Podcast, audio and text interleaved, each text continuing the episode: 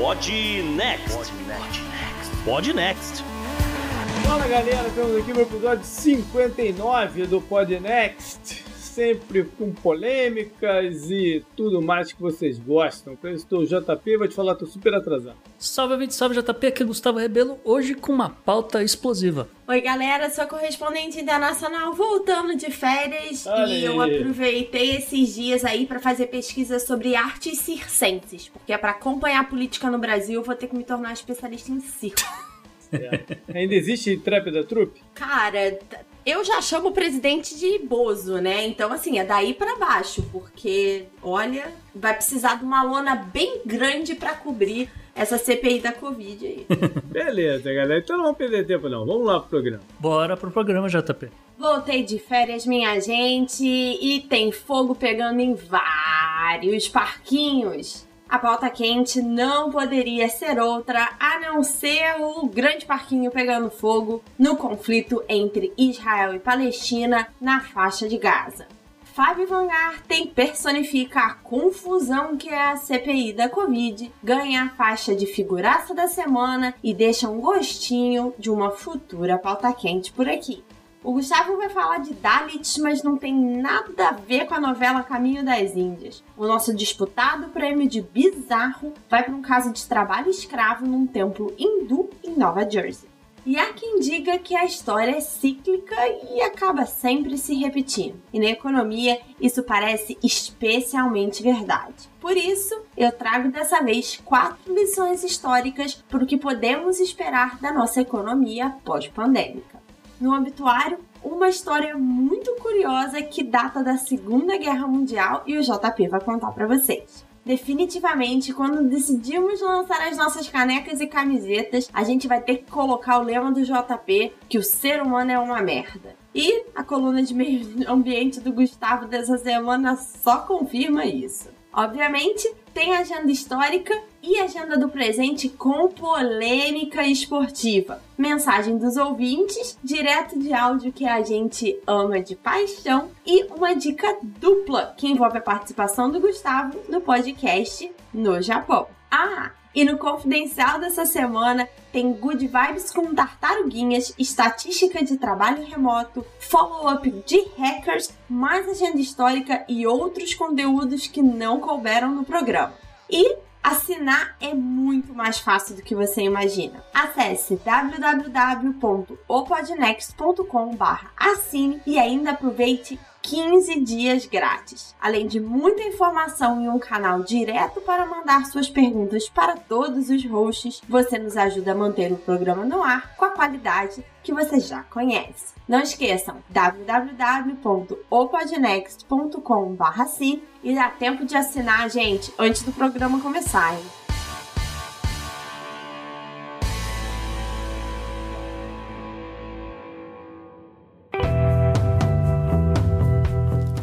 Assunto quente da semana.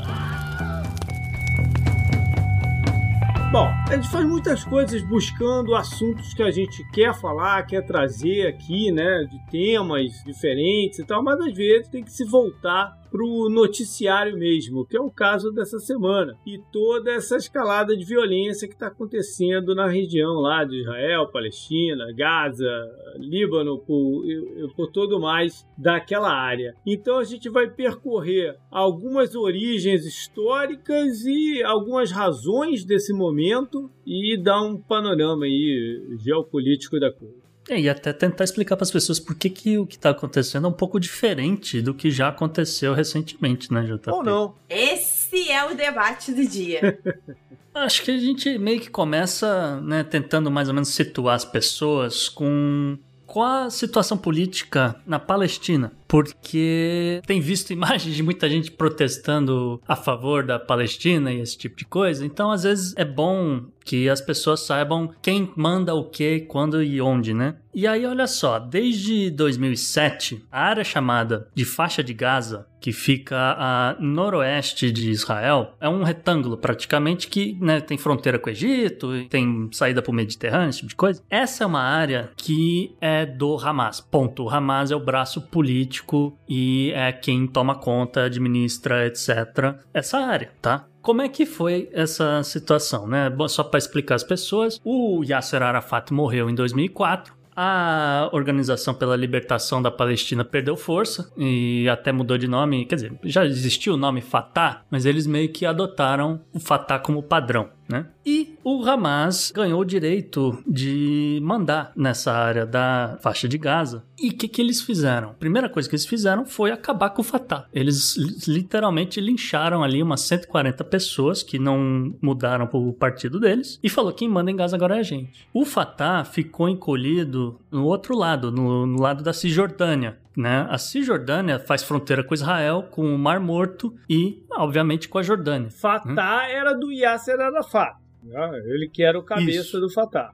Isso, e ele meio que cuidava, entre aspas, uhum. de, de, toda essa, essa galera, entendeu? Tanto na, na faixa de Gaza quanto Sim. no lado da Cisjordânia. É, é, que realmente a coisa saiu de controle depois que ele morreu e ficou aí uh, né, o Hamas ganhando força e o, o Fatah perdendo, né? O Hamas, ele tem ganho força porque ele adotou um sistema muito similar ao que faz o Irã de trazer as, as pessoas, de trazer a religião para dentro do, do partido, pra entendeu? É uma coisa muito, muito similar. E no caso deles, eles são sunitas, eles não são xiitas. Essa é a única diferença e para o que acontece com relação ao Irã. Mas existe um relacionamento intrínseco, apesar de eles serem sunitas, Irã e o, mas o Irã não é sunita, o Irã é xiita, né? Pois é, eles meio é, que se odeiam. Eles se odeiam, mas não, eles se odeiam, mas eles são dependentes do Irã. É, eles são dependentes da, da Irmandade é. muçulmana. Não, o que eu ia dizer é o seguinte: o inimigo do meu inimigo é meu amigo, né? mais ou menos porque a Arábia Saudita já abandonou, que seria sunita, de certa maneira, né? Já abandonou eles de lado. Não? Sim, sim. É, é, como eu tô falando, existe a Irmandade Muçulmana. Quem que faz parte da Irmandade Muçulmana? É a Turquia, é o Egito e é a Síria, entendeu? Uhum. É essa galera que, vez em quando, apronta, né? E a principal função da Irmandade Muçulmana é financiar alguns grupos como o Hamas. Afinal de contas, somos todos irmãos e tal. E, e aí eles meio que se ajudam, só que aí é até curioso, né? Porque para entrar dinheiro na faixa de Gaza, Israel tem que autorizar, né? Porque Gaza em si não tem aeroporto, por exemplo. Né? E obviamente que Israel monitora as fronteiras e tal. Então, sempre que entra dinheiro em, em Gaza é porque Israel autorizou. Tá? Agora, o que que, como eu estava falando, o Hamas vem ganhando força, vem ganhando, né, tem um apelo populista também, né, uma coisa de, de propaganda igual que o Irã faz, tal. E é daí que entra os problemas para o Fatah, porque o Fatah não conseguiu ter um, um, líder tão popular quanto o Arafat, né? Tanto aí que o, o Mahmoud Abbas está com 85 anos e era o candidato à reeleição.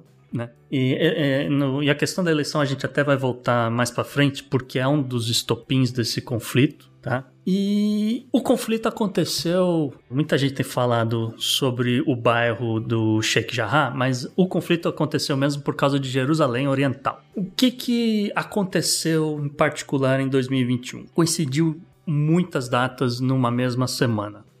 O Ramadã tá na, na, última semana, justamente ele acabou ontem, quarta-feira. E é um, é um período de jejum e é um período de rezas. Então você tem uma, uma juventude de palestinos que frequentam a esplanada das mesquitas, vão lá para rezar, tal, esse tipo de coisa. E depois eles se juntam, né? Juventude, né? Se juntam ali no, no portão, geralmente no que eles chamam de portão de Damasco, que fica ali na fronteira com Jerusalém é, Ocidental. E a galera se junta, come um lanche, troca uma ideia, tal, esse tipo de coisa, e vai madrugada dentro. Aí, o que que aconteceu também? Aconteceu que na segunda-feira, no domingo e segunda-feira, é um feriado da cidade de Jerusalém por conta da reunificação da cidade sob a bandeira de Israel. Então é um dia meio que de celebração mesmo, né? Porque é aquela coisa, a gente vê, o Israel venceu a guerra, então eles comemoram esse tipo de coisa. E calhou de terem marcado para organizar protestos a favor de Israel, a favor dos judeus, aquela coisa, né? A galera saindo na rua para marchar, né? A coisa indo madrugada dentro e do outro lado aqueles muçulmanos vendo a coisa. Quando eles se juntaram, o pau começou a quebrar. Aí no dia seguinte ao Jerusalém Day, né, que é o, feriado, era dia de celebrar a vitória na guerra árabe-israelense, a, vitória da Jordânia, que justamente culminou na existência da Cisjordânia e, e foi um, um, momento que a Jordânia também teve posse de Jerusalém Oriental, que é onde está a esplanada das mesquitas, onde está a mesquita de Al-Aqsa, esse tipo de coisa. E aí, o que, que a galera fez? Começou a fazer vídeo de TikTok.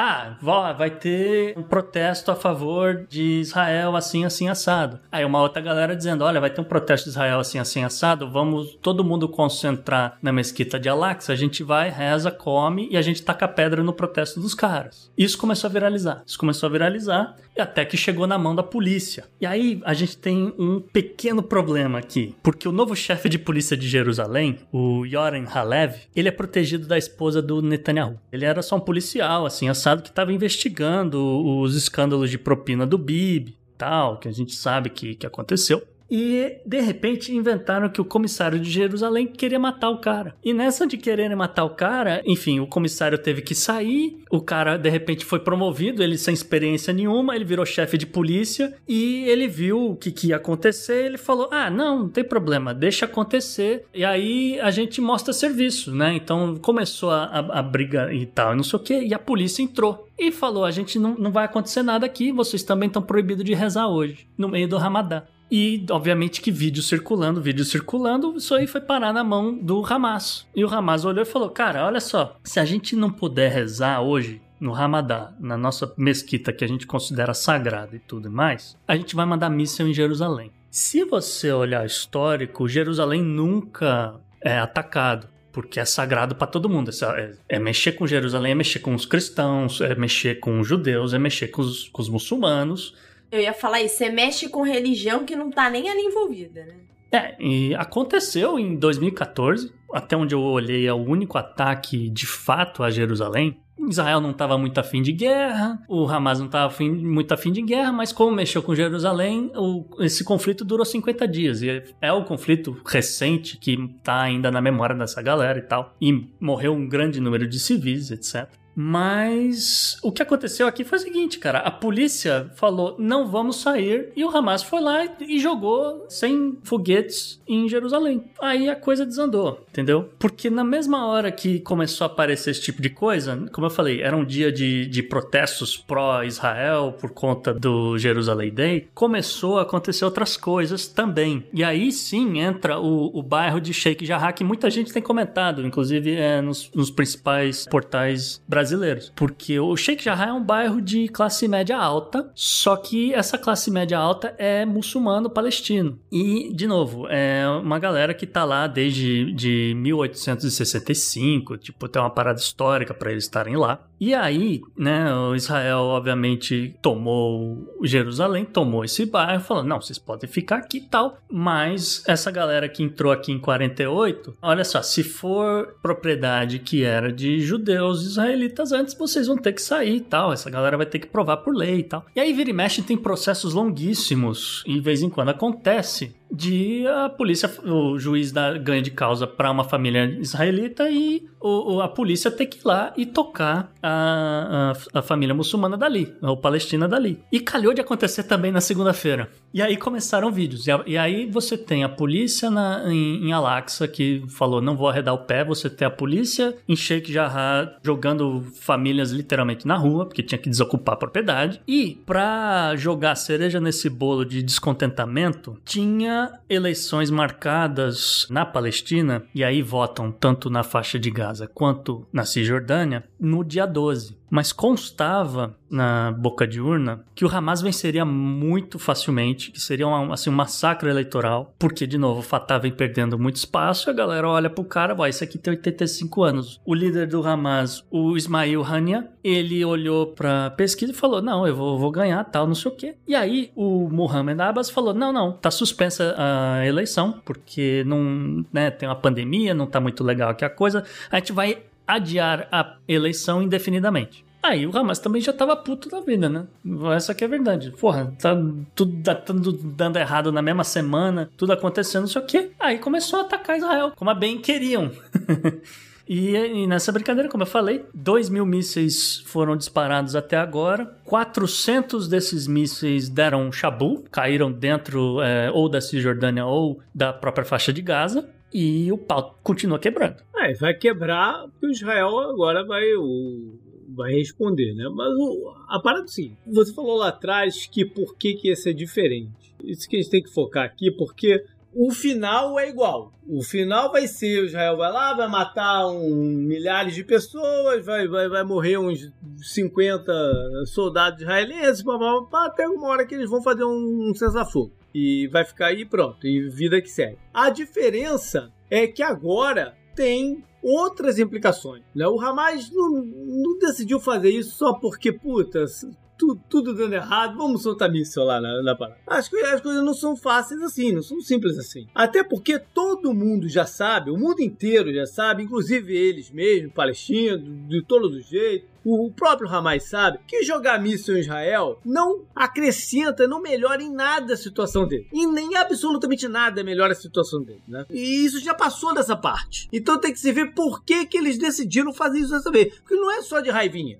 Não é só de picuinha ou, ou revide para um policial lá que tá fazendo não sei o que, você lançar dois mil mísseis no, no negócio. Não é, entendeu? Então, a gente tem que começar a ligar alguns fatos que aconteceram recente. Semana passada, o cara do Irã falou que Israel era vulnerável a um determinado tipo de ataque e eles iam mostrar como. Isso tá gravado. Semana passada foi lá. Ao mesmo tempo que o Irã subiu o apoio, que ele, o, o Irã é, e outros países mandaram, cada um colabora lá com tantos né, de dólares para os palestinos. O, o Irã é, dava 70 milhões de dólares por ano para os palestinos. E coisa de um mês atrás, eles subiram esse valor né, para os palestinos, não, perdão, para o Hamas. Eles subiram esse valor para 30 milhões por mês.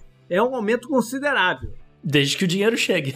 e outro, eles já estão vendo pelos armamentos que o armamento que os caras estão usando é iraniano. Ou então é genérico iraniano. Então o que está acontecendo é uma troca de gentilezas, que já não é de agora entre Israel e Irã. É operação em Teherã, é operação em não sei onde. Isso aqui é uma mensagem, vão parar com, com o negócio. Porque se eles aqui estão fazendo esse estrago que estão fazendo, porque não, Israel vai devolver com muito mais força. Mas está, está sendo um incômodo muito maior do que eles gostariam para Israel. Eles estão bagunçando a dinâmica, a estrutura da vida de Israel tá tudo parado lá também. Não é porque ninguém não, não, não tem como seguir a vida normal tomando dois mil mísseis na cabeça. As pessoas estão indo para abrigos, né?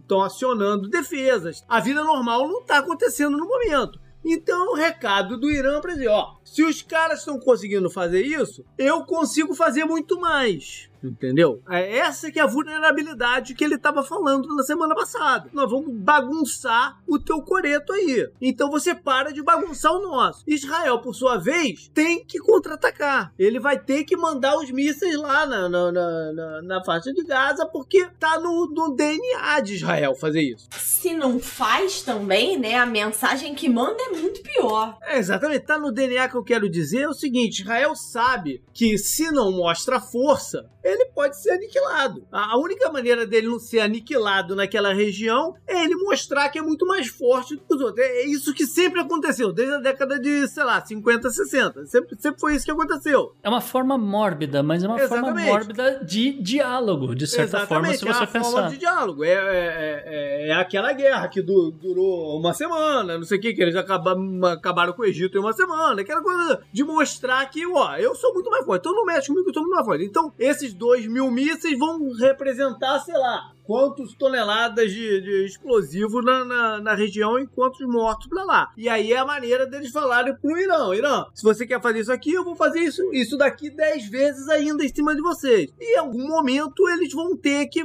traçar os seus limites do que, que pode e o que, que não pode, entendeu? Essa daqui é a maneira deles começarem essa conversa. Só começa Sim, a conversa com pólvora, como já diria o outro ali. Então, é, essa é a maneira de começar a conversa. E aí, é, é curioso ver a reação do- dos outros em volta. Hoje, a gente tá gravando na quinta-feira, surgiu aí uma conversa que o Líbano poderia ter mandado míssil. O Líbano rapidamente, o Hezbollah falou, não, não, não, não, não, não, não, tô mandando, tô mandando míssil nenhum. Tirou É. da reta. É, a princípio foi a galera de um outro grupo também, que é a Jihad Islâmica. Esse Pois é. sim, de Ah, mas esse xiitas. é- é. Esse sim é xiita e, e ligado ao Irã. Isso É. tem razão, realmente. Aí o, o- a Arábia Saudita falou: ó, não temos nada a ver aqui com Israel, pô, o Irã não é tão malzinho assim, não, vamos, gente boa, né, somos tudo primo, não sei o que, aguenta aí, pá, pá, pá, não, já, já querem falar, não manda míssil em mim, né? Estamos aqui, não, a gente fez acordo com os caras, mas estamos aqui de fora, não estamos nessa, não. O Catar e o Egito, JP, eles é, mandaram uma delegação para Tel Aviv para meio que tentar negociar um cessar-fogo, porque também Egito e Catar são membros da Irmandade Muçulmana e tal, É. então tem o esse, Egito esse tá approach. dando, o Egito tá dando um apoio também de médico, né, pra galera lá da, da, da Gata, transportando pra, pra Cairo feridos e tal.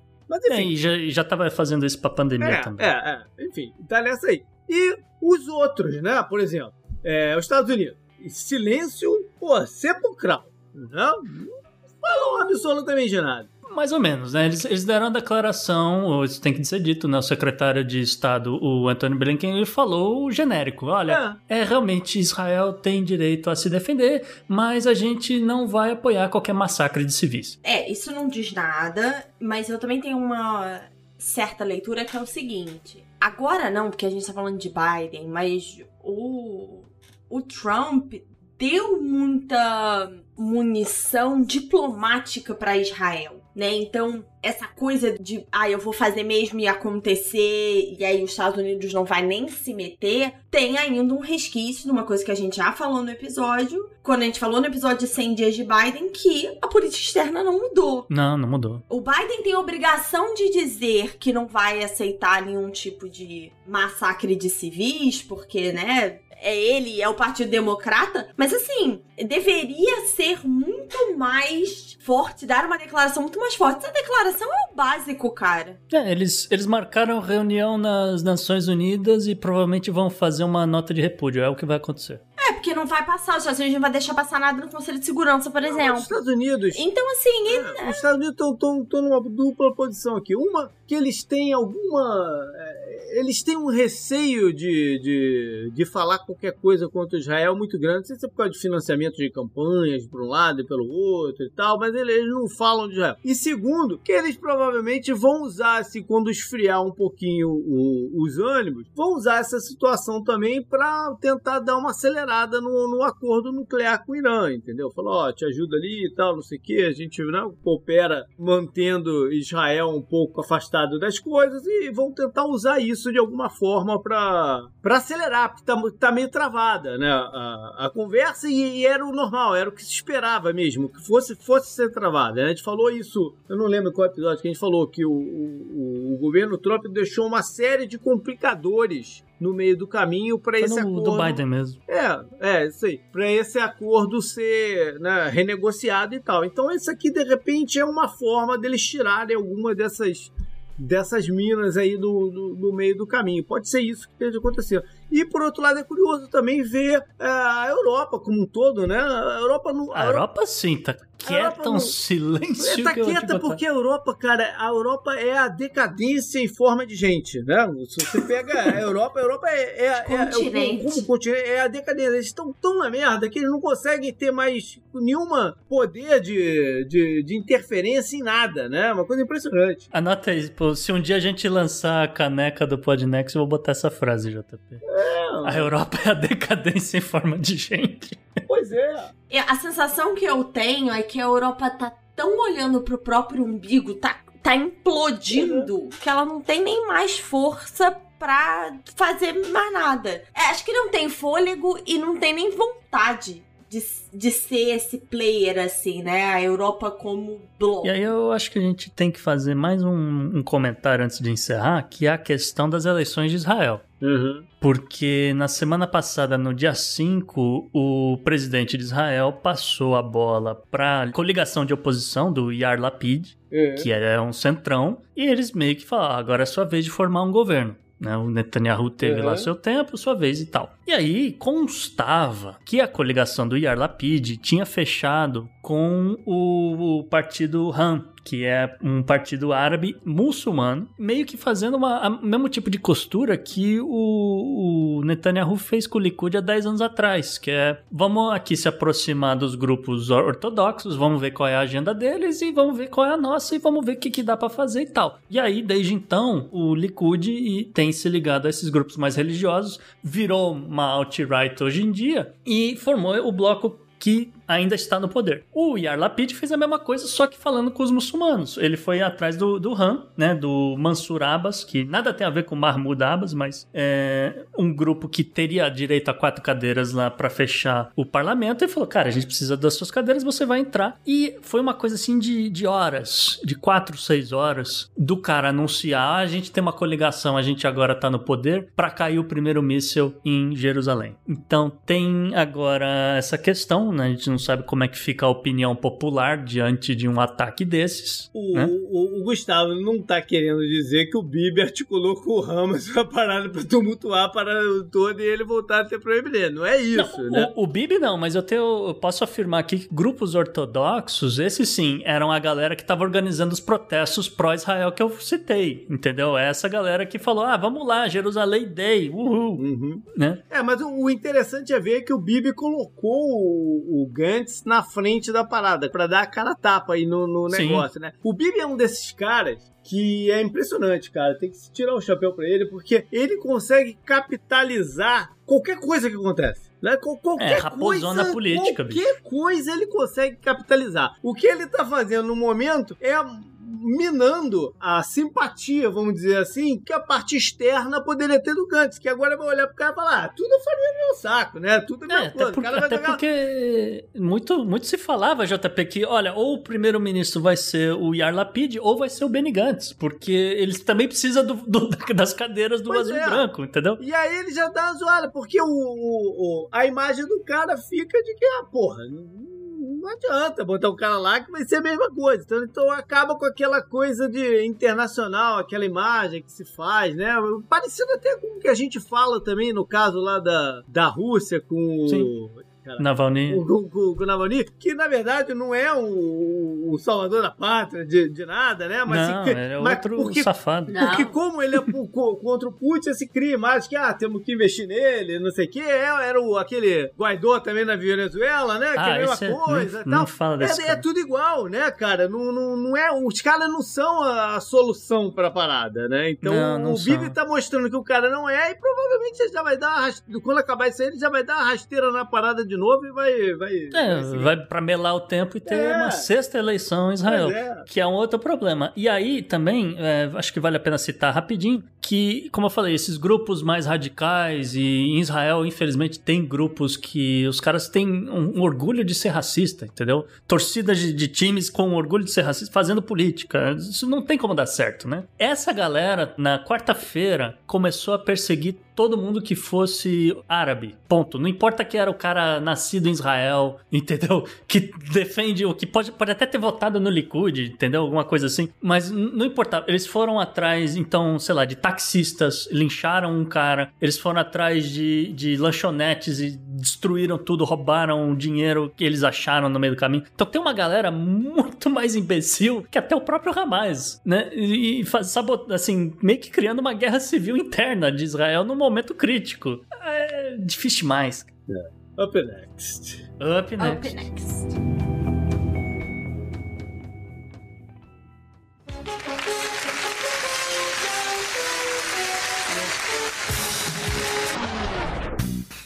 E na base do tiro, porrada e bomba, a gente tem mais confusão agora inesperada, de certa forma, na CPI, Isa. Inesperado pra quem, Gustavo? Não, não, eu digo. Todo mundo sabia que ia ser daí pra baixo. Quer dizer, o personalidade da semana, olha, eu não sei. tem uma mistura de bizarro. Já falei, é um circo. Eu falei, Porque assim. inesperado porque ele não tava nem na lista da CPI. Pois é, né? Então, primeiro de tudo, a gente tá falando do Fábio Van Garten, que era chefe da Secretaria Especial de Comunicação Social do governo federal. Foi por muito tempo e ele foi convocado por conta disso, por conta desse período na frente aí de várias campanhas envolvendo a pandemia e ele é atualmente o secretário executivo do Ministério das Comunicações e ele deu seu depoimento na quarta-feira e se embananou todo. Então, assim, por que que essa criatura virou notícia? Então, o Gustavo falou, pô, ele não tava na lista. Ele foi convocado pela CPI para, dentre outras coisas, explicar uma entrevista que ele deu à revista Veja, no que ele disse que houve incompetência do governo federal na negociação com a Pfizer. Ele tinha dito que tinha sido completa incompetência, especialmente do Ministério da Saúde. Ele não falava com o então ministro Pazuello, então também descascou o Pazuello na entrevista. Mas quando foi dar depoimento, recuou dessas declarações, disse que não tinha sido problema de incompetência e disse que para mim acho que a minha parte favorita é o presidente estava recebendo informações erradas. E aí, quando perguntaram de quem, que informações eram essas de quem, ele não sabia dizer. Eu digo que é minha parte favorita porque a gente já estabeleceu aqui que, é, pelo menos do meu ponto de vista, é uma burrice política do governo Bolsonaro, né? Não é informação errada, é pura falta de traquejo mesmo. E aí, num certo momento, o Van Garten chegou a negar que teve qualquer contato com a Pfizer, negou que ele teria pedido reunião, mas no mesmo depoimento, que durou oito horas, ele disse que entrou em contato com o presidente da farmacêutica porque ele tomou conhecimento que um e-mail tinha sido enviado pela Pfizer ao alto escalão do governo em agosto. E aí, atenção para a lista de quem recebeu este e-mail. Presidente Bolsonaro, vice-presidente Mourão, ministro Guedes, querido do JP, ministro Pazuello e ministro Braga Neto, que na época estava na Casa Civil, além do embaixador do Brasil nos Estados Unidos, Nestor Foster, porque esta carta veio direto da sede da Pfizer nos Estados Unidos. Isso oferecia uma venda de 70 milhões de doses. Como eu disse, o e-mail teria chegado em agosto e, segundo Van Garten, assim que ele soube da existência desse e-mail, dessa carta, ele respondeu através da Secretaria de Comunicação. Isso era novembro. Assim que isso aconteceu, ele conseguiu falar com o presidente, falou com o presidente para a América Latina, e depois disse que teve três reuniões com a farmacêutica que estavam todas registradas, todos os e-mails e cartas registrados, mas não levou nada disso para a CPI. Nada disso foi apresentado. Não suficiente, né? Como eu falei, ele foi convocado também por ter sido ministro da SECOM na época que soltaram a peça publicitária que se chamava O Brasil Não Pode Parar, que reforçava a ideia do presidente Bolsonaro e do governo federal contra o isolamento social. Então, era uma peça é, muito voltada para destruir o que naquele momento os governadores e, e prefeitos tentavam, né? É, produzir do governo federal. E aí, quando perguntado sobre isso, ele disse que não podia responder sobre a campanha, que ele não sabia detalhes, porque isso tinha sido liberado quando ele estava afastado do cargo com Covid-19. E aí, gente? Brasil, né? Poucos minutos depois de ele falar isso, um senador simplesmente tira do bolso o celular e mostra uma live dele com o 03, Eduardo Bolsonaro, em que o próprio Van Garten diz e sorri e brinca, dizendo que mesmo com Covid ele estava trabalhando, fazendo reuniões e decidindo sobre as campanhas publicitárias. E aí, depois desse monte de contradição, especificamente em relação a essa questão da live, o Renan Calheiros, que, atenção Brasil, é relator de uma CPI 2021, a gente ainda tá nessa, ele se irritou, declarou que o Van Garten estava mentindo e que por isso deveria receber voz de prisão. E aí, gente, começou a confusão. O presidente da comissão, o senador Omar Aziz, suspendeu a reunião porque o senador Flávio Bolsonaro levantou e chamou Renan Calheiros, dentre outras coisas, de vagabundo. Ele foi tentar defender o Van Garten e daí foi ladeira abaixo. Reunião suspensa, barraco armado, houve um pedido do senador Humberto Costa para o Ministério Público Federal no Distrito Federal para que houvesse a prisão do Van Garten. Na verdade, era um pedido de análise de falso testemunho ou falsa perícia. Então, para quem não tá entendendo, tipo assim, cara, como é que alguém vai ser preso saindo da CPI, né?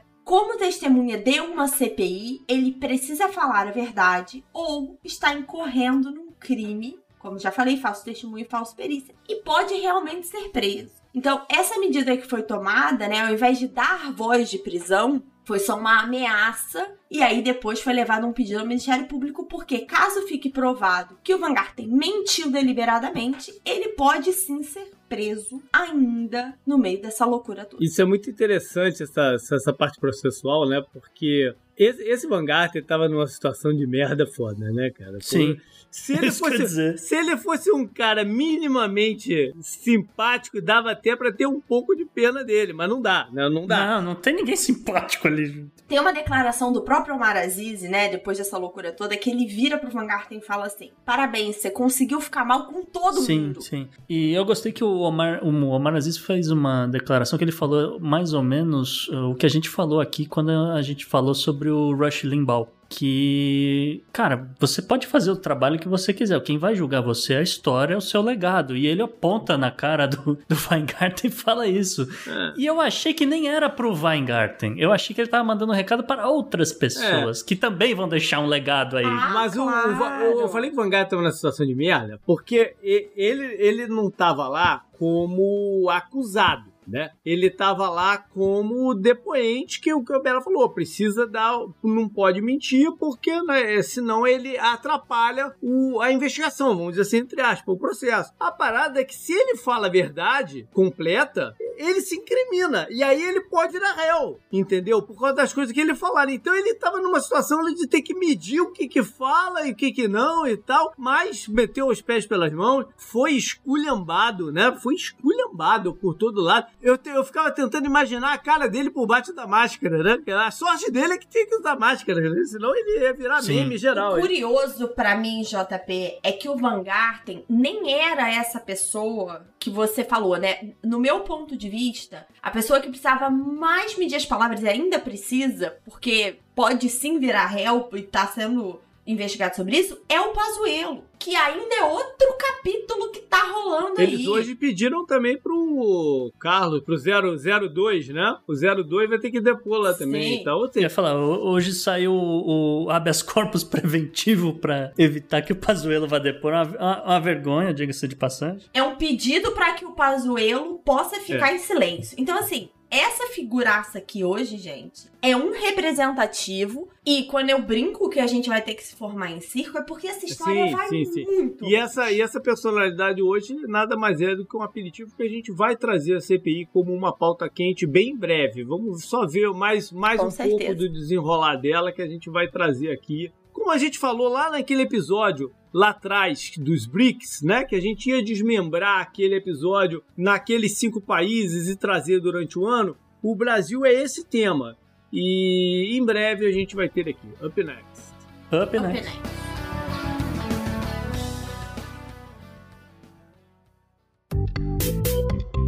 Our enemies are innovative and resourceful, and so are we. They never stop thinking about new ways to harm our country and our people, and neither do we. You can actually see Russia from land here in Alaska. Ô Gustavo, vão ter que desenterrar a Princesa Isabel aqui nos Estados Unidos? Ah, quase isso, JP. Na verdade, eu ia pedir pro editor pra tocar a, a musiquinha daquela novela. Henrique, por favor. Porque olha só, uma investigação recente do FBI revelou que trabalhadores Dalits foram trazidos da Índia para Robbinsville, a minúscula Robbinsville, Nova Jersey, para realizar um trabalho que acabou sendo análogo à escravidão nos Estados Unidos. Esses Dalits estavam recebendo coisa do tipo um dólar por hora de trabalho, trabalhando coisa de 12 a 14 horas por dia para construir um templo hindu na comunidade de Robbinsville. E assim, um dólar por dia é, é coisa de 8% do que seria o salário mínimo por hora no, no, no estado de Nova Jersey. A seita hindu, o WAPS, foi formalmente acusado de tráfico humano e de quebrar dezenas de leis trabalhistas. São poucas nos Estados Unidos, eles conseguiram quebrar. Segundo o FBI, haviam pelo menos 200 pessoas trabalhando nesse tipo de situação na construção do templo, muitas delas sem qualquer equipamento de segurança, tanto que, e foi isso que chamou a atenção, em 2017 um garoto de 17 anos despencou de um andaime e morreu, porque não estava usando qualquer tipo de equipamento. Aí a galera foi ver, ah, mas por que, que ele não tava? Ah, tal, porque tava no templo. Ah, peraí, que, que templo é esse? Ah, tá, quem tá trabalhando? Aí já, já foi, né? E aí eles acharam, inclusive, os alojamentos onde essa galera tava morando, que eram basicamente prisões, cara. Era cerca de arame farpado, entendeu? É, é, cerca alta, né? E, e com câmeras de segurança, vigia, tudo possível, né, que você puder imaginar para evitar que essa galera fugisse, cara. Entendi. Ser humano é uma merda. Up next. Up next. Up next.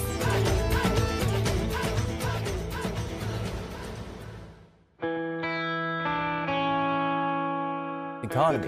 Economy. Economia mundial. E Isa, você voltou do seu retiro espiritual cheio de lições de vida para os ouvintes do Podnext? Cara, eu queria ter tido um retiro espiritual, mas tem CPI da Covid, né? Então tá difícil mesmo. Mas sim, eu trouxe, vou trazer quatro lições históricas para vocês sobre economia, que coisas que a gente viu com outras pandemias e guerras. Então é óbvio que a pandemia de Covid é um momento histórico único. A gente nunca viveu nada parecido com isso. Você falar, ah, poxa, teve lá há 100 anos atrás, não é a mesma proporção, densidade populacional e tudo mais, mas a gente já passou por muita coisa. E aí, a The Economist destaca essas quatro lições, e aí eu complementei com alguns dados aí recentes pra gente ver o que, que pode ser, o que, que a gente pode esperar da reabertura das economias, aí, especialmente das desenvolvidas. Então, lição número um: sempre tem crescimento do PIB. Então isso é meio óbvio, né? Porque depois da tempestade tudo volta ao normal. E a gente já citou aqui, por exemplo, que comparar o crescimento do PIB atual, 2021, com o ano anterior, é bater em cachorro morto porque a base de cálculo tá deprimida num ano de muita perda econômica e aí qualquer crescimento já aparece ali na casa dos 5, 6%, né? Que por sinal é a expectativa de crescimento da economia americana para 2021. O que, que é raro nisso é as projeções estão mostrando um crescimento sincronizado das maiores economias do mundo as expectativas para o G7 são todas positivas e isso não acontece desde o final da Segunda Guerra Mundial. A diferença aqui é a seguinte: depois da Segunda Guerra, quem estava demonstrando números explosivos era a Europa de novo, porque estava reconstruindo tudo, e agora provavelmente os melhores resultados vão vir dos Estados Unidos e até, quem sabe, do Japão. Lição número 2. E aí, quem já tá aí, escutem o Podnext Confidencial que tem a ver com o que a gente falou lá na nossa estatística, hein? Lição número 2. O consumo retoma níveis anteriores, mas ele não é explosivo. Então, muita gente esperava que logo depois que acabasse a pandemia, a galera ia gastar muito dinheiro. Não é isso que a gente vê em situações passadas. A pandemia teve muitos impactos, especialmente diferentes quando a gente está falando de rendas mais altas e mais baixas. A classe média e a classe média alta teve maiores chances não só de manter os empregos e trabalharem de casa, como de aumentar as suas economias. Só para vocês terem ideia, tem vários estudos que mostram que 2020 gerou uma economia aí de poupança, né? Na casa dos 3 trilhões de dólares a mais do que num período não pandêmico.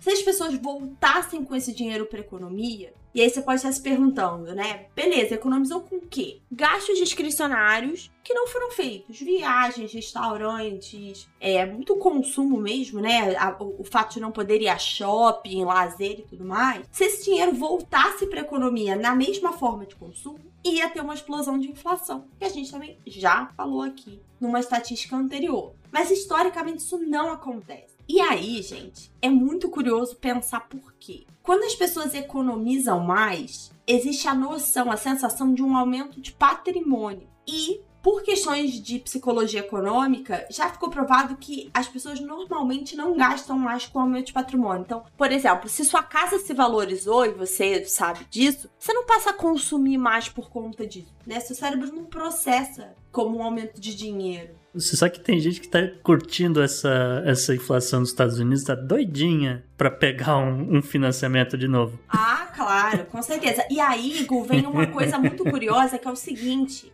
quando a gente olha os cenários de Estados Unidos e Japão, uma parte dessa reserva veio de cheques de estímulo. E cheque de estímulo não tem a sensação de aumento de patrimônio, tem a sensação de aumento de Isso. renda. Você ganhou uma grana extra. E aí sim você pode ter uma corrida maior de consumo e inflação. Para os Estados Unidos, isso pode ser um problema, mas no Japão não, né? Eles estão procurando essa inflação. Estão aí. implorando, pelo amor de Deus. Exatamente, há algum tempo. Então, vai ser muito curioso observar qual tendência vai acontecer e em que lugar do mundo, porque ela pode ser diferente. Ah. Lição número 3. Do lado da oferta, a gente vê novas formas de produzir. Então, Gente, eu fico muito surpresa com pesquisas econômicas históricas porque descobriram que depois da peste negra e da Segunda Guerra Mundial tiveram uma explosão de novos negócios com um viés mais tecnológico que tinham como principal objetivo cobrir gaps no mercado. Toda crise mostra oportunidades e essas empresas tinham a ver com isso. Historicamente, parte dessa mudança é a automação e foi muito observado nos países que sofreram com ebola e SARS. Mas no caso do Covid, tem uma certa limitação, porque a automação já tem aí é, uma expansão, né? Se eu comparar, por exemplo, com períodos anteriores, a gente já tem uma economia muito mais automatizada. E se a gente olhar para empregos essenciais, muitos deles realmente requerem humanos. É muito difícil pensar em automatizar, por exemplo, serviços de saúde. E aí a lição 4, que pra mim é a mais impactante de todas, é: depois de grandes crises como essa que a gente viveu, existe enorme movimentação política. Hum. Então, primeiro, por parte dos governos, que têm a necessidade de mudar o foco das políticas públicas. Então, se a gente olhar a Covid especificamente, e aí os Estados Unidos é o bastião disso, uma preocupação muito menor com dívida pública e inflação, e muito mais atenção à desigualdade, a, a cheques, né, é, de estímulo e É, essas se bem que coisas, a né? preocupação com a inflação tá mudando, viu? Mas tudo bem. Não, não, você- não tá errado É, o que você falou, só isso. Foi uma declaração, teve uma declaração do Fed dizendo que ele acredita que essa inflação é passageira e por isso eles vão segurar como É, tá. mas já estão falando em Então- 4%. E, enfim. Foi Uhum. mal. Mas, de novo, né? Falei dos Estados Unidos, é, porque é Brasil aqui, né? Pelo amor de Deus. Mas a gente já sabe, pandemias acentuam desigualdades. E quando você não tem resposta à altura dos governantes, você tem movimentações políticas. Uma pesquisa do FMI mostrou que nos dois anos após pandemias, e aí, ebola, SARS e Zika, então o Brasil está nessa pesquisa do FMI, houve turbulências políticas e um forte descontentamento com os políticos no poder, e aí, consequentemente, muitas mudanças políticas, muitas manifestações. Então, pra mim, essa é a mais impactante e é que tá mais fora do radar. As outras três parecem muito óbvias e essa quarta é muito pouco falada. Eu concordo com você. Eu acho que, é, inclusive, é a que eu tô de olho. Eu ia perguntar qual dessas pra vocês é a mais importante, qual dessa lição é a mais importante, qual delas talvez seja a mais impactante pra 2021, 22 e anos vindouros. Definitivamente essa, essa última que você falou. Essa daí é que eu tô de olho e é, claramente há mudanças. Acho que o mundo inteiro não tem um. São raros, raros os governantes que não sofreram algum tipo de problema de perda de, de popularidade durante a pandemia. E al- obviamente que alguns já mudaram, alguns já mudaram o governo, já está em outra direção, mas eu ainda acho que vai mudar muita coisa é, na Europa, principalmente.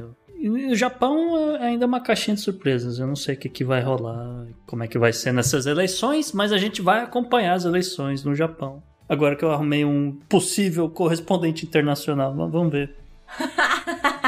E você, JP, qual que você acha que é a lição mais importante? Mais importante eu não sei. Eu, eu, eu, eu, a que eu quero acompanhar, eu acho que é a número 3. Porque você falou de automação, esse, esse, é um processo que é irreversível, você falou até de dificuldade de alguns Eu já acho, pelo tudo que eu tenho visto, que nada vai ser difícil de se automatizar bem em breve. E eu acho que mudou um pouco também uma perspectiva, um, um dogma aí da economia que sempre se imaginou que o, o emprego é que fazia a economia girar. Eu acho que esse paradigma caiu. Não é o emprego que faz isso, é o dinheiro na bolsa das pessoas pessoas que faz. Então acho que o, é o consumo, eu acho né? que o processo de renda básica universal é irreversível, mas vai ter que ser acompanhado desse aumento na automação para suprir o que precisa ser feito de trabalho e acompanhado de uma queda de custo de vida. Então isso tudo vai ter que estar tá interligado para funcionar aí o, o próximo, o próxima etapa do mundo. Vai ter Podnext para acompanhar isso tudo, gente. Podem ficar tranquilos. Up next. Up next. E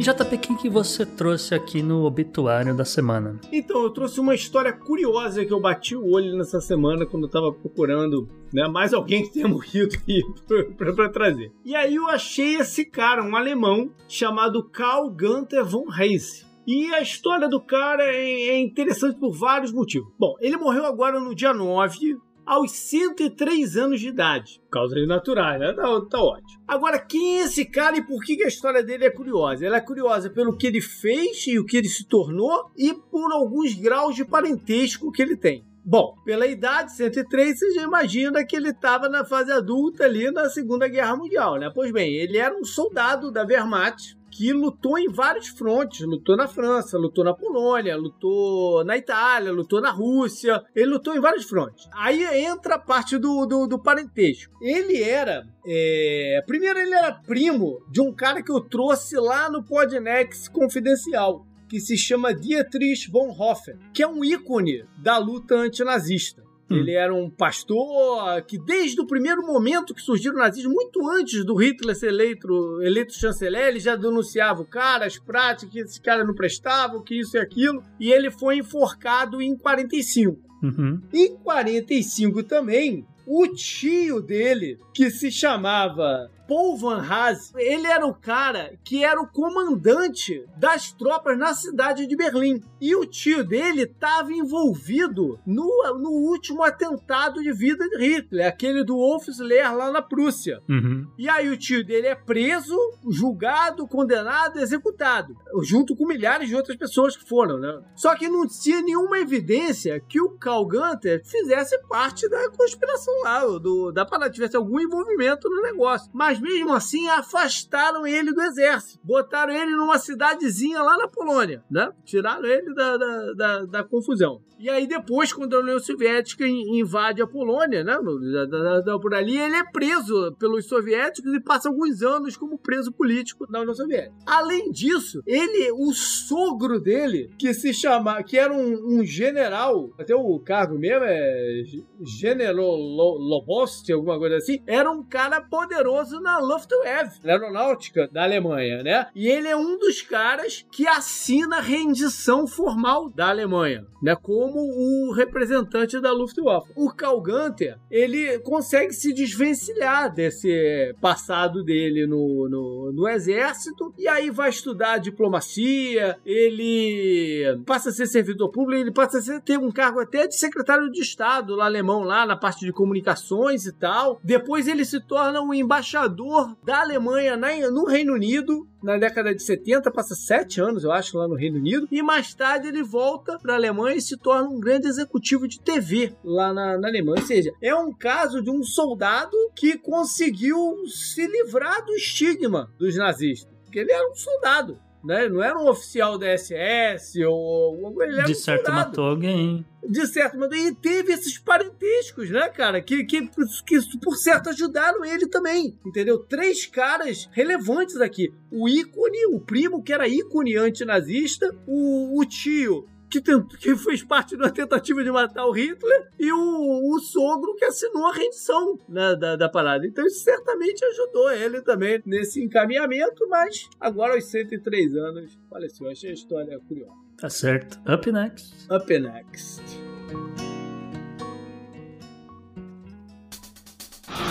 Pela união dos seus poderes, eu sou o Capitão Planeta! Então, no, no meio ambiente, Gustavo, completa aí aquele meu pensamento. Por que, que o ser humano é uma merda? Pois é, JP, olha só. Quando a gente pensa em modelo de sucesso de proteção do meio ambiente, acho que com certeza ninguém pensa no desastre de Chernobyl.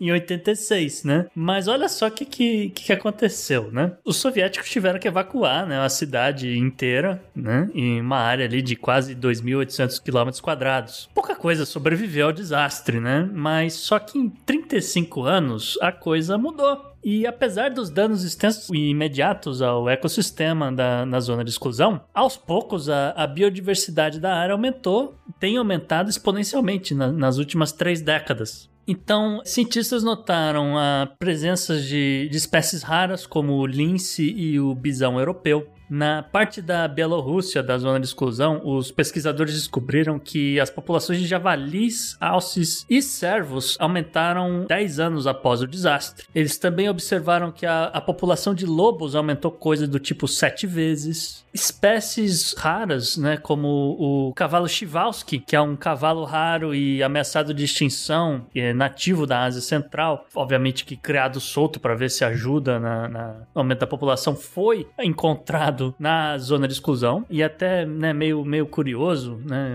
que o bicho te- esteja lá, esteja se reproduzindo e bem. Ainda não se sabe o quão saudáveis esses animais podem ser de fato nesse momento né? Muitos cientistas, apesar de, de notar o que está acontecendo, eles estão preocupados que essas espécies sofram algum tipo de exposição à radiação, de, de- gerem é, um, um, sei lá, alguma criatura bizarra, alguma coisa do tipo, né? E obviamente que coletar dados para monitorar é impossível, impossível no momento. O que eles sabem é que, por exemplo, plantas que crescem nas fazendas ao redor da zona de exclusão, essas plantas já têm um nível de radiação que hoje é considerado absurdo, assim, é muito alto. Então, né, se a plantinha aqui tá ruim, imagina lá dentro, né? Esse tipo de coisa. Só que, né, um, um combinado de usando drones e binóculos e máquinas é, fotográficas, filmadora, não sei o que, com zooms, você consegue notar, olha, tal, tá, tá se reproduzindo, tem um número maior de lobos, tem um monte de né, outras coisas acontecendo.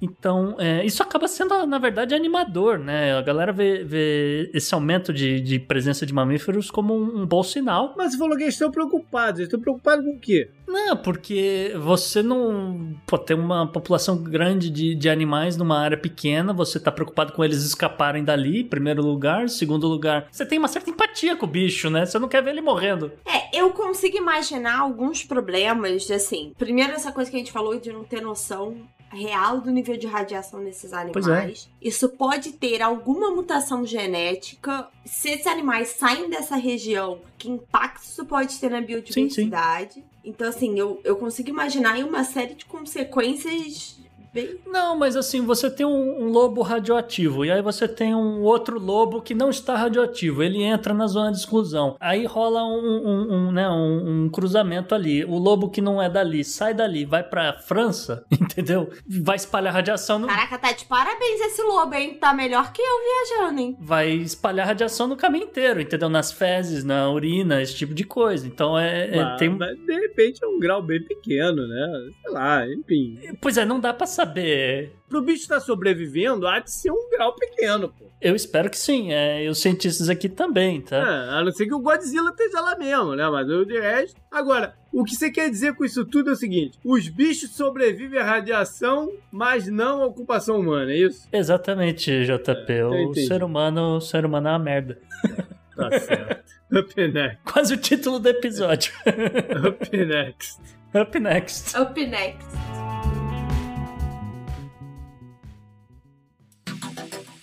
Anote no seu calendário.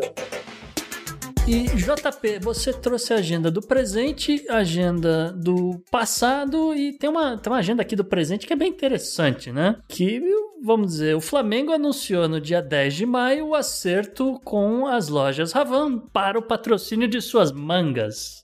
Eu não abandonei o Flamengo, mas eu tô eu tô em estado de hibernação com o Flamengo já tem muito tempo. Então, isso daqui, isso daqui não, não muda em nada, porque eu já não tô acompanhando nada. Eu acho que ano passado eu não vi um jogo sequer. É, eu acompanho todos os jogos. Eu deixei minha opinião no Instagram quem, durante a semana aí, quem me acompanha sabe. Eu não preciso nem falar do meu posicionamento político, né? Se você ouviu o meio episódio desse programa, você sabe. Uma coisa que para mim é importante nessa história é o seguinte: ah, é só uma marca, é só um dinheiro. Não, gente. Nunca é só uma marca, é só um dinheiro. O consumo que a gente tem, as marcas que a gente usa, são sim um posicionamento político, querendo a gente ou não. E aí a gente já teve histórias, os meninos jogaram lá no, do nosso grupo, né, falando disso, considerando para bizarro. Eu falei, gente, eu não tô nem um pouco surpresa. O Bolsonaro foi num treino do Flamengo em plena pandemia, ninguém com máscara. É, não é surpresa nenhuma isso aqui. Não, é, esse, esse Flamengo tá ligado com essa galera, não tem jeito. Claro, com certeza. Eu adoro meu time, eu torço pro meu time ganhar, mas eu faço coro a vários torcedores, não sou só eu, tem uma campanha na internet para que o Conselho Deliberativo vete por uma pressão dos torcedores. O quanto isso é factível eu não sei, mas é, isso é o que dá pra, pra gente fazer, né? Fazer uma pressão do que a gente realmente acredita e esse é o meu posicionamento. Bom, vamos ver então o que, que vai acontecer essa semana. No dia 15 de maio vai rolar uma eleição constituinte no, no Chile. O que, que significa? Que a galera que foi eleita vai trabalhar na próxima Constituição chilena. E são 155 vagas constituintes 138 serão eleitas nesse dia 15. 17 são reservadas para lideranças indígenas, que têm seus próprios métodos lá de escolher o, o, os representantes. O Chile, né, que também vive um processo de turbulência grande, como a maioria dos países da América Latina, apesar de ser, em termos proporcionais, o país mais avançado aí de, de vacinação com a pandemia, tem outros problemas sérios, estruturais e, e enfim, de, de, de raiz ainda antigas. A Constituição do Chile é a mesma Constituição desde a época da ditadura no dia 15 de maio também, algumas semanas atrás, eu falei sobre meu, meu gosto pelo turf e que ia rolar o Kentucky Derby, que é a primeira perna da tríplice coroa americana. E nesse domingo, no dia 15, vai rolar a segunda perna, que é o Preakness Stakes, que acontece em Baltimore dessa vez. Agora, eu trouxe isso aí, eu nem ia trazer isso, eu trouxe porque mais como um follow-up lá do, do Kentucky Derby, porque o cavalo que ganhou não era um dos favoritos, é, é um cavalo chamado chamado Medina Spirit. Uhum. É um cavalo até aqui da Flórida. Só que após a vitória dele, ele não passou no teste de Ai, de não passou no antidoping. E tá uma bulha danada, cara, porque a contraprova ainda não saiu. Sim. Se a contraprova der positivo, ele não, ele vai perder o título lá do, do Kentucky. Mas essa, essa contraprova vai sair depois do Preakness. Então tava uma parada. E aí? Vai deixar ele correr ou ele não correr? Então eles chegaram a um acordo de que ele vai poder correr, mas Meu vai Deus. ter que fazer um exame de sangue antes da corrida. Tá. Pra ver se tá tudo ok com ele. O treinador não sabe explicar como que ele não passou no antidoping. Uhum. E o, o, curioso é que ele agora ele é o favorito do, do Prignes. Eu não sei como é que fica aí a questão de apostas nesse caso. Não sei como é que fica, né? O, o que, que vai acontecer na parte de grana que foi apostada no Kentucky Derby. O, e outra coisa curiosa é que o, o, o, segundo cavalo né, mais apostado é do mesmo treinador dele, que é o, o Bob Buffer, que é até um, um treinador porra, é, é, é, dos mais respeitados aqui. Ele já, te, ele já teve dois cavalos que faturaram a tríplice coroa, que não é uma coisa fácil de acontecer. Em 2015 teve um chamado American Pharaoh, que é um puta cavalo, um puta cavalo. Quem puder dar um Google nele, é um puta cavalo. E em 2018 ele ganhou também a Tríplice Coroa com o Justify. Mas, enfim, eu tô curioso para saber o que vai acontecer nesse Preakness aí, que, que, que, a coisa tá quente. Agora vamos falar de agenda histórica. É, no dia 17 de maio de 1939, seguindo aqui na parte meio que esportiva, rolou a primeira transmissão de TV esportiva nos Estados Unidos. E já tinha rolado de um evento americano, porque já tinha rolado algumas transmissões dos Jogos Olímpicos de 36 não, perdão, de 38 na. 36 ou 38? Agora não me lembro. Pô, 36, eu acho. Em Berlim. Então, esse daqui é o primeiro americano, que foi uma partida de college baseball, o campeonato de beisebol universitário. Achei que você ia dizer que era o World Series de Poker. Não, não, não. Eu não En- aguento. não, não. Entre, Toda vez que tá na TV essa é, porcaria. é, entre Columbia Lions e o Princeton Tigers. Aí vale a curiosidade, né? São uh, duas universidades da chamada Ivy League, ou seja, o esporte era uma coisa de elite no começo do, do, do- do século XX, né? É, essas eram as principais organizações esportivas, essas universidades de alto padrão. Enfim, o jogo foi transmitido pela NBC e que hoje em dia, se lá naquele começo foi uma coisa incipiente, né? Uma tentativa e tal, não sei o quê, hoje em dia são as transmissões esportivas que estão salvando a, a TV aberta. Eles são os únicos eventos, únicos programas que geram audiência representativa. E por mais que os números brutos tenham caído nos últimos anos, eles ainda são tão representativos que a NFL, por exemplo, vai renovar agora o- os seus contratos de televisão quase que triplicando os valores, porque eles sabem o quanto que elas as televisões dependem dele. E inclusive as televisões estão se cagando de medo dos streamings pegarem essa fatia também, né? A partir de 2022, o jogo de quinta noite da NFL vai ser exclusivo do Amazon Prime. Maio 18 de 2012 foi quando o Facebook foi ser negociado publicamente em bolsa de valores e acabou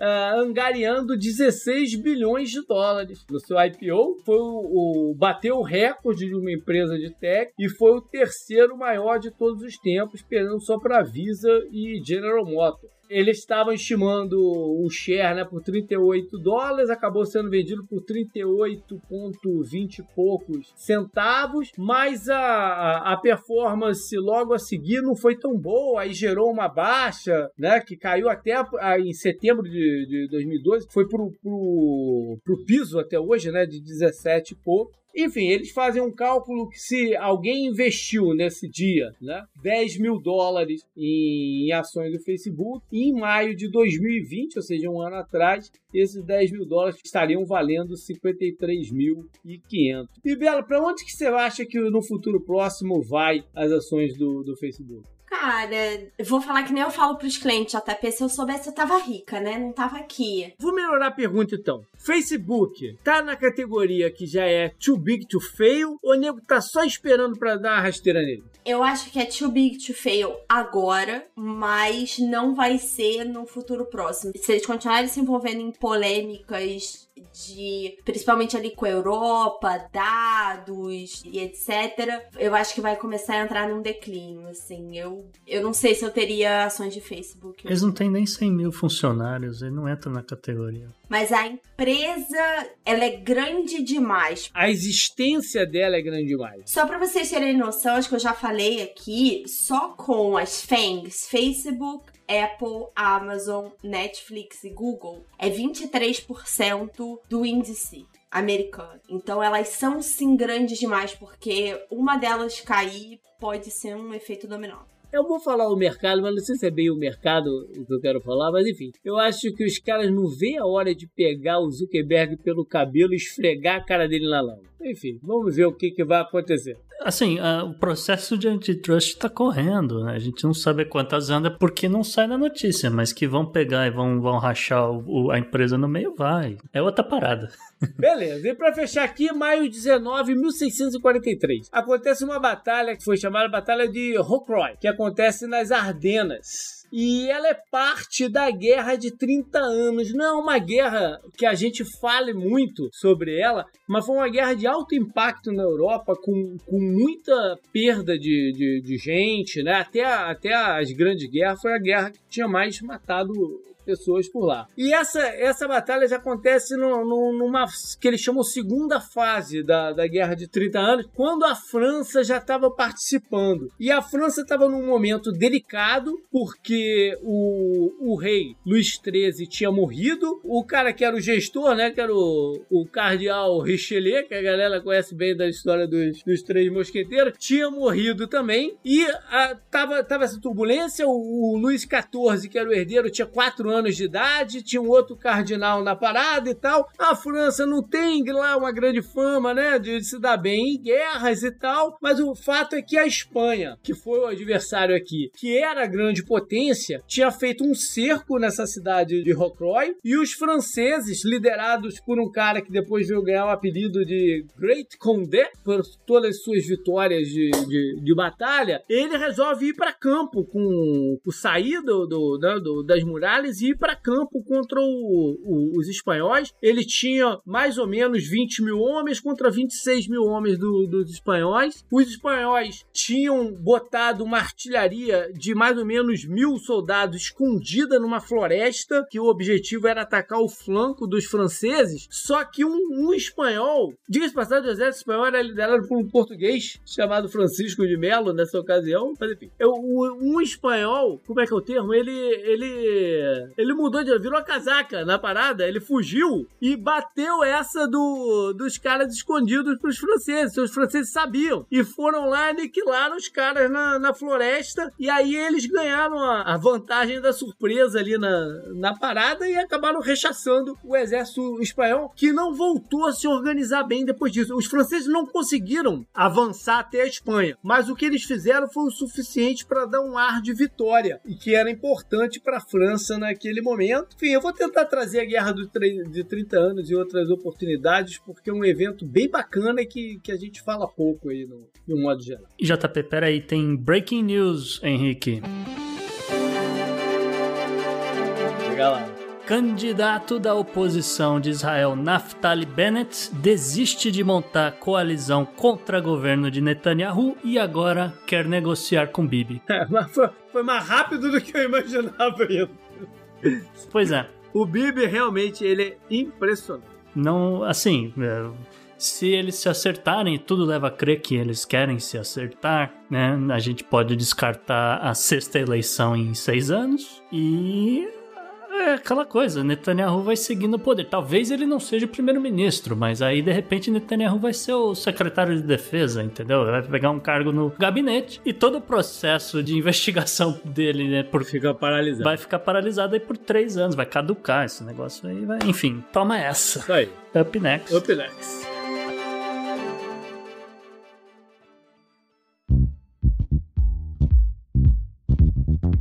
Mensagem, mensagem, mensagem.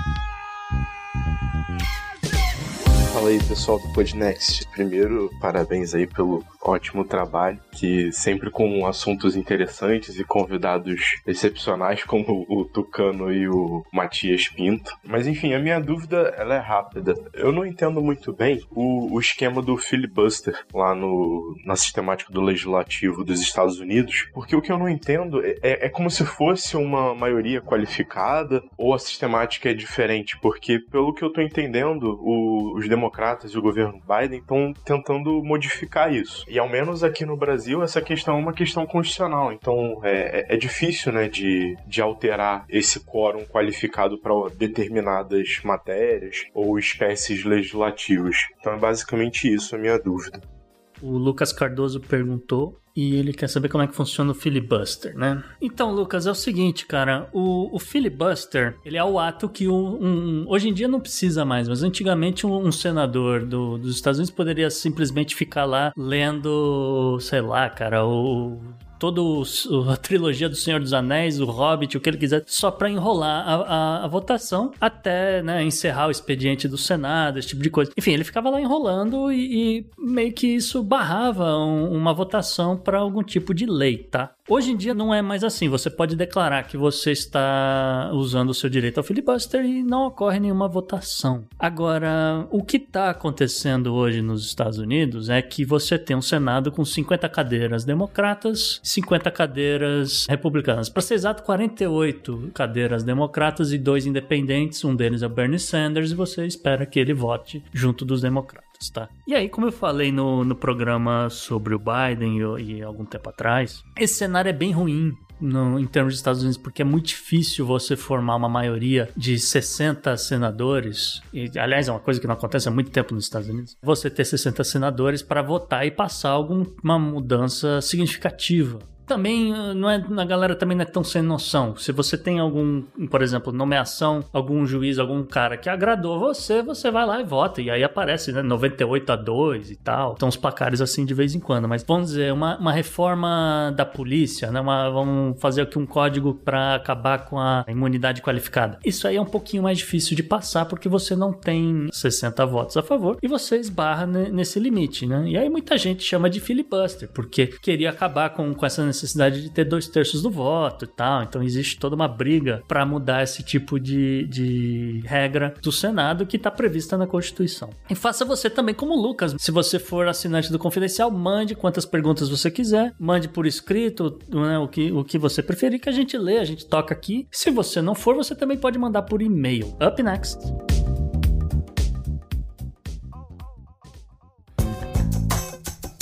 Esse eu recomendo para você.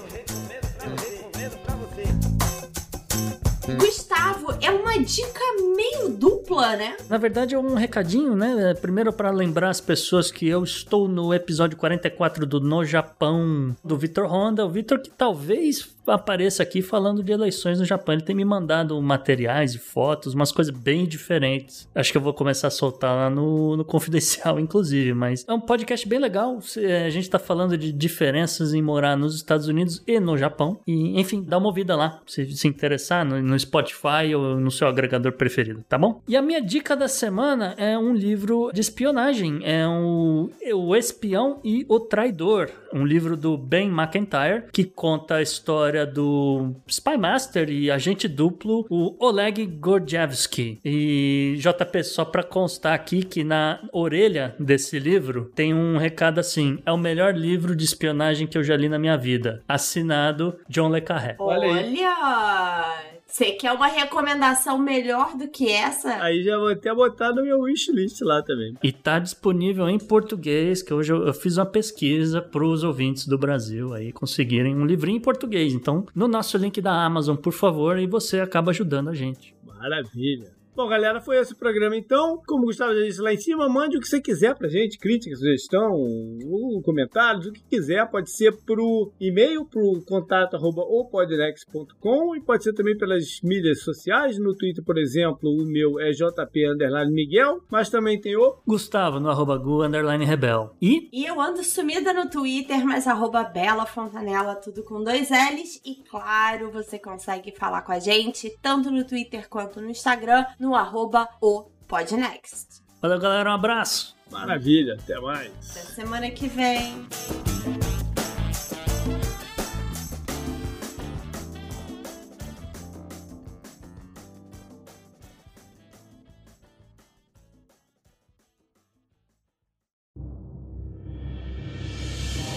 Este episódio foi editado por Atelas, soluções em áudio para podcasts.